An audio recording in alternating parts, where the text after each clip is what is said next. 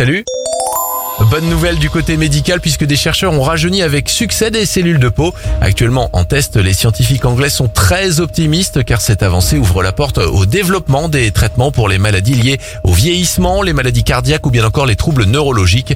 L'objectif à long terme est de prolonger l'espérance de vie en bonne santé. L'actu mignonne du jour se passe au Canada. Un petit garçon de 3 ans est entré dans la caserne locale des pompiers et leur a dit qu'il voulait faire ce métier. Il avait même un petit CV avec lui. Les pompiers ont alors fait de lui leur plus jeune membre officiel.